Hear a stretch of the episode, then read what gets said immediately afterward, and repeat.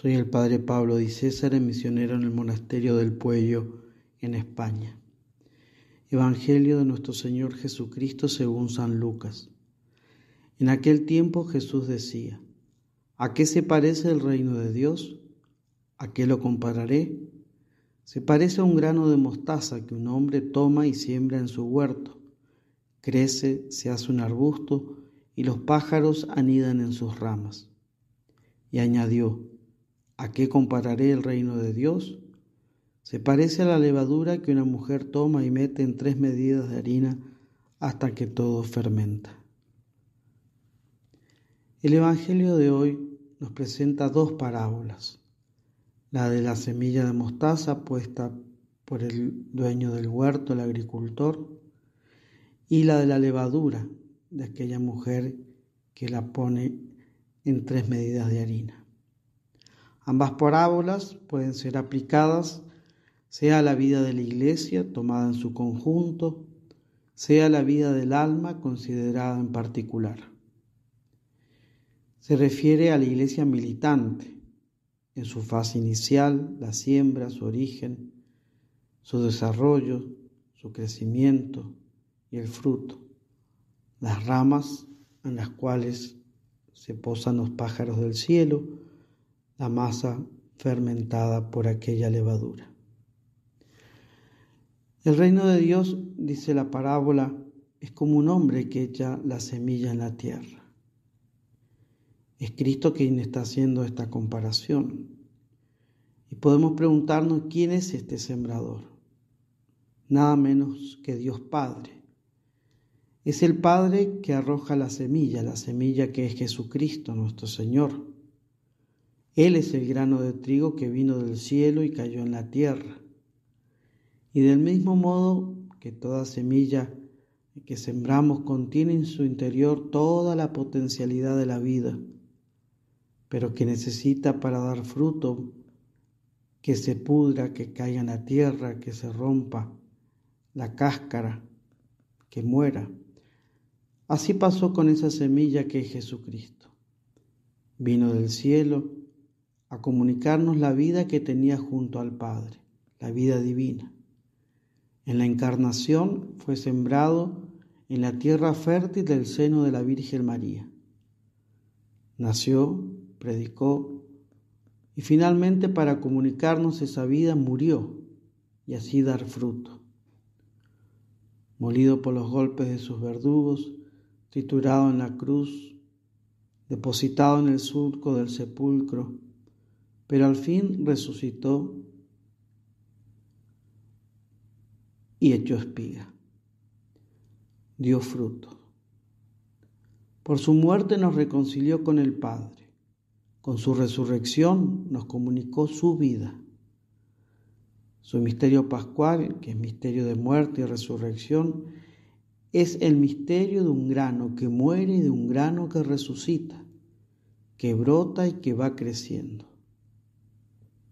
¿Dónde va creciendo? En la iglesia. La iglesia es el fruto de la muerte de Cristo, regada con su agua, vivificada con su sangre, agua y sangre que emanaron del hueco que la lanza abriera en el costado de Jesús muerto en la cruz. Nos pasmamos, nos espantamos al ver la pequeñez de la iglesia en el día que Cristo ascendió a los cielos. Era el primer tallo débil, tembloroso, brotado del surco de la pasión del Señor.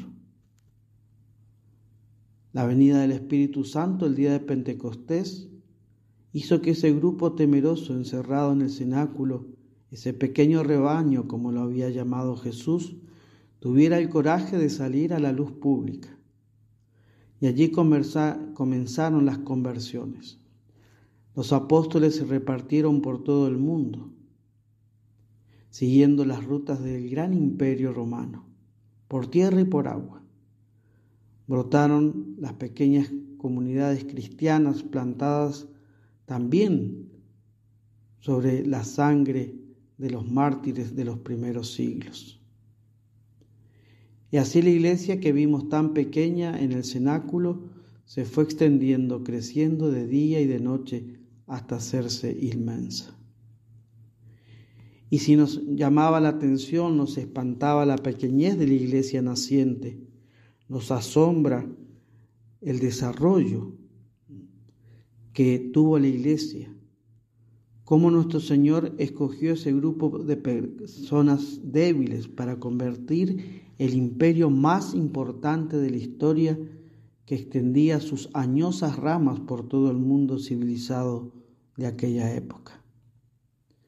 San Pablo dice que Dios eligió lo necio del mundo para confundir a los fuertes. En el año 150, Tertuliano podía decir, somos de ayer y llenamos el mundo. Y esto a pesar de tantas dificultades, las pasiones de los hombres, la moral decadente de la época, el poder del Estado adversario, la filosofía pagana, los templos de los ídolos, las terribles persecuciones. Grandes tempestades contra una semilla, la más pequeña, o un poco de levadura, que apenas encontraba espacio en la tierra para germinar o en la harina que fermentar. Nada distinto de la situación actual en la cual nos toca vivir por eso el Papa Benedicto XVI decía que el reino de Dios, aunque requiere nuestra colaboración, es ante todo don del Señor, gracia que precede al hombre y a sus obras. Nuestras fuerzas son siempre pequeñas, aparentemente impotentes ante los problemas del mundo. Si se suma a la de Dios, nuestra pequeñez no teme obstáculos, porque la victoria del Señor es segura. Es el milagro del amor de Dios que hace germinar y crecer todas las semillas de bien diseminadas en la tierra. Y esto nos da un sano optimismo, a pesar de las dificultades y de los sufrimientos y el mal que nos encontramos. La semilla brota y crece, porque la hace crecer la fuerza del amor de Dios. Que la Virgen María, que acogió como tierra buena la semilla de la palabra divina, fortalezca en nosotros esta fe y esta esperanza.